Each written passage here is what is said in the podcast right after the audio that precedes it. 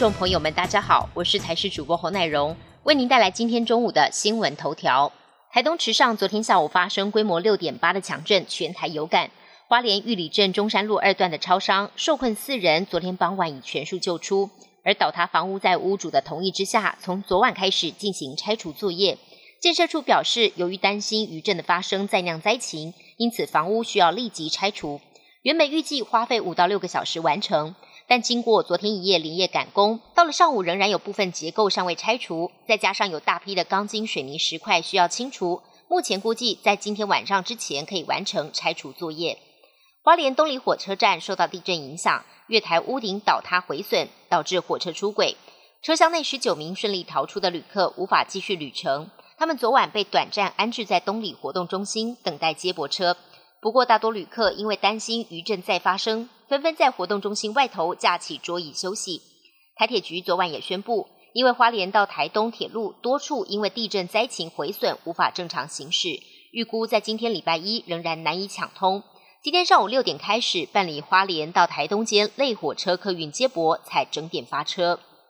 九一八台东六点八大地震，主震之前还有六点四的前震，而且余震不断。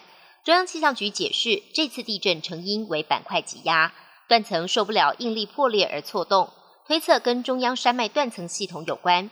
前局长辛在勤认为，关山六点四地震位在台东纵谷内，纵谷地形本身就是板块交界带，有多条断层纠结，和池上六点八地震难分谁主谁相随，也可以说都是主震吧。气象局则说明，台东连续两起大地震，成因为菲律宾海板块与欧亚板块挤压，断层承受不了应力，导致破裂，接着发生错动，因而产生地震。推测跟中央山脉断层系统有关。外电消息部分，一级飓风菲欧娜，美东时间十八号下午，以每小时一百四十公里的最大风速夹带豪雨，登陆美国海外领地波多黎各，引发了土石流，并且导致山洪爆发。有民众拍到当地一座山城，整座桥梁被大水冲走。